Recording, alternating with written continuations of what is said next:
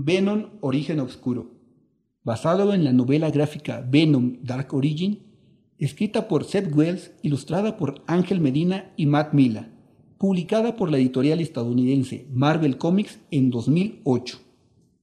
Adaptación de Eric David Torres. En el episodio anterior. Sé que estás ahí, Dios.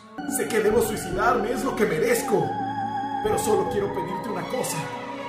Que mates a Spider-Man. Entra violentamente por su ojo izquierdo.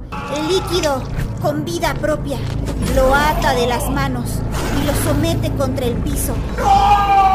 Repentinamente, la transformación de Eddie está completa.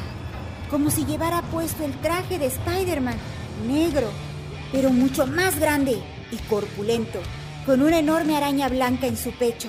¡Padre! ¡Corra! Episodio 7 Ya afuera de la iglesia en la calle Broadway, el párroco se hinca frente a ella y comienza a rezar con un rosario envuelto entre sus manos. A la par, el policía Billy sigue corriendo hasta su patrulla.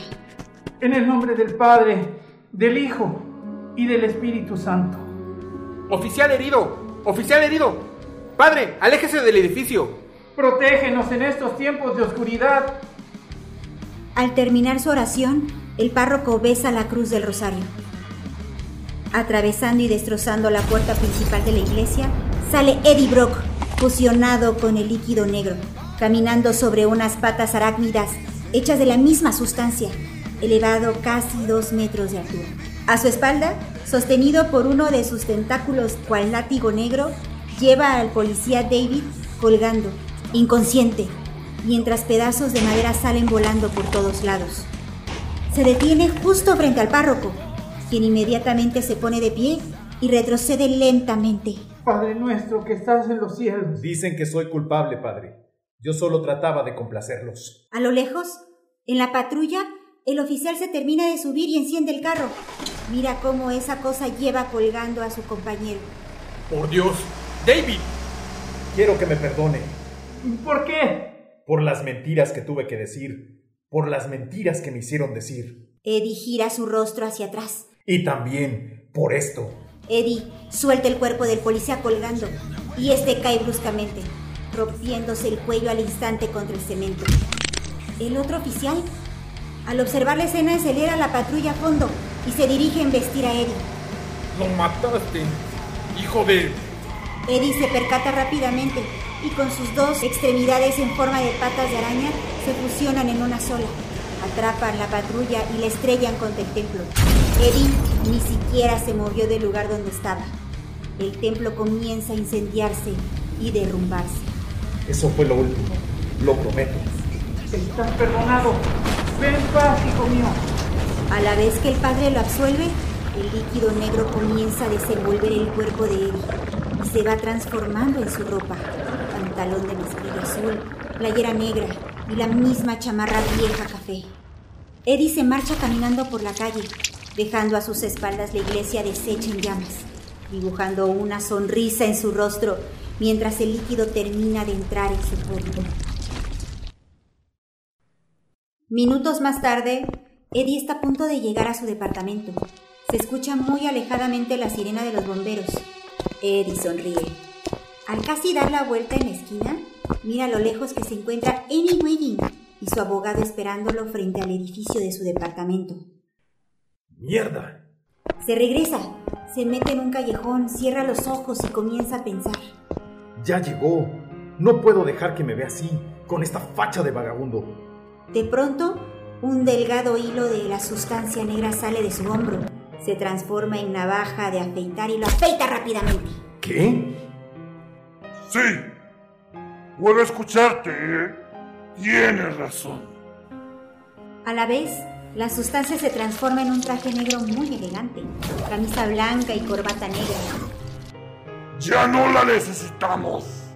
Mientras sale del callejón, el líquido termina de calzarlo con unos zapatos también muy elegantes. Continúa caminando hasta Annie, que se encuentra mirando su reloj. Voltea y se sorprende al verlo así. Eddie, luces muy bien. no me refería a que corrieras a comprarte algo como eso. Nah, no fue gran cosa. Bien, terminemos con esto. Dirigiéndose al abogado, le pide los papeles del divorcio extendiendo su mano, y este se los entrega. Es tiempo de continuar. ¿Necesitas pluma? No. Eddie se recarga sobre uno de los escalones que suben al edificio y ojea el documento. Y al acercar su mano para firmar, el líquido negro se transformó en una pluma fuente y firma. ¿Es de tinta negra? Tiene que ser tinta negra. No se preocupe por eso. Terminando de firmar todas las hojas, se las entrega al abogado, mientras Annie, afligida, lo observa. Bien, ya está. Es bueno saber que finalmente aceptas algo de responsabilidad. ¿Qué? La última vez que charlamos, solo ponías excusas. No dejabas de hablar sobre Spider-Man. Eddie se voltea muy molesto hacia Annie.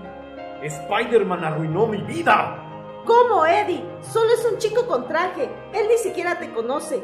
Y tú no tienes idea de quién es él. Pero, pero... Tengo que irme. Annie cambió de su semblante al notar que Eddie no había cambiado de idea. A la vez, él se daba media vuelta y entraba al edificio apresuradamente. Llega hasta su departamento, entra y mientras camina empieza a ser cubierto por el líquido negro otra vez, saliendo tentáculos de todos los tamaños y su cuerpo envolviéndolo. No tengo idea de quién es. Llega hasta el baño, únicamente con el rostro descubierto, y se mira en el espejo. Pero eso no es verdad, ¿cierto? Porque tú lo sabes. Y termina de transformarse en su versión de Spider-Man. Solo que más grotesco, corpulento y grande. Mientras se mira en el espejo, observa sus dientes cómo se van transformando en colmillos enormes, todos muy afilados, salivando. Parecen de una bestia hambrienta.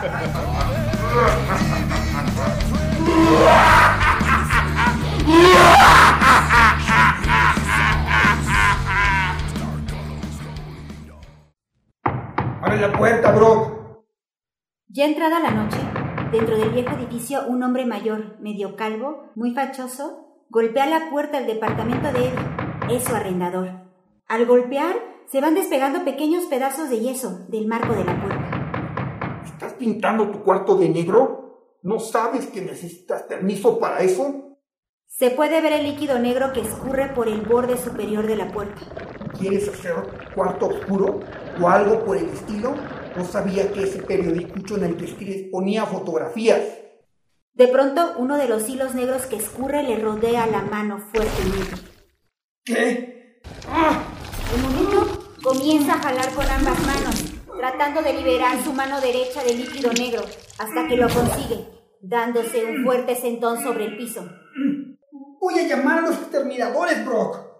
Dentro del departamento, vemos a Eddie transformado en su versión de Spider-Man, recostado en medio de la sala, sobre una telaraña enorme, negra, abarcando todos los espacios del lugar. No sé qué es lo que estás haciendo ahí, pero apuesto que no está permitido en tu contrato de renta. Dentro de la mente de Eddie, tiene una batalla con la sustancia negra, que está invadiendo todos sus recuerdos. Estoy siendo controlado por la oscuridad. Protegido pero cautivo. La oscuridad busca todo sobre mí. Empuja mi mente, quiere entrar. Yo estoy luchando, pero sigue empujando en mis memorias. Momento, ¿es el señor Garner? ¿Qué haces? Yo rescaté al gato de Heidi. Pero tú ya sabías dónde estaba. Porque tú habías robado el gato, ¿cierto? El simbionte le habla a Eddie a través de sus memorias. ¿Qué? Yo... Eddie se mira como niño. Observa el momento en que el señor Garner le está agradeciendo. Repentinamente, la oscuridad le atraviesa al señor por la espalda, de un lado a otro, salpicando sangre por todos lados. ¡Ah! ¡No! Esto no puede estar pasando. Tú no perteneces aquí. Eddie, muy asustado, intenta correr, pero la oscuridad se transforma en un vórtice y absorbe a Eddie, llevándolo a otra de sus memorias. No, no quiero ir. ¿A dónde me llevas? Continuará. Voces de los personajes. Narradora. Karime Hernández. Eddie Brock. Alexander Delarge. Venom. Doctor Cocoon. Sacerdote. Tenoch Aguilar. Policía Billy. Raúl El Nada Ramírez. Annie Wenjin. Erika Juárez. Abogado. Raúl El Nada Ramírez. Arrendador. Eric David Torres. Mary Jane. Elena Mejía. Operador de estudio. Tenoch Aguilar.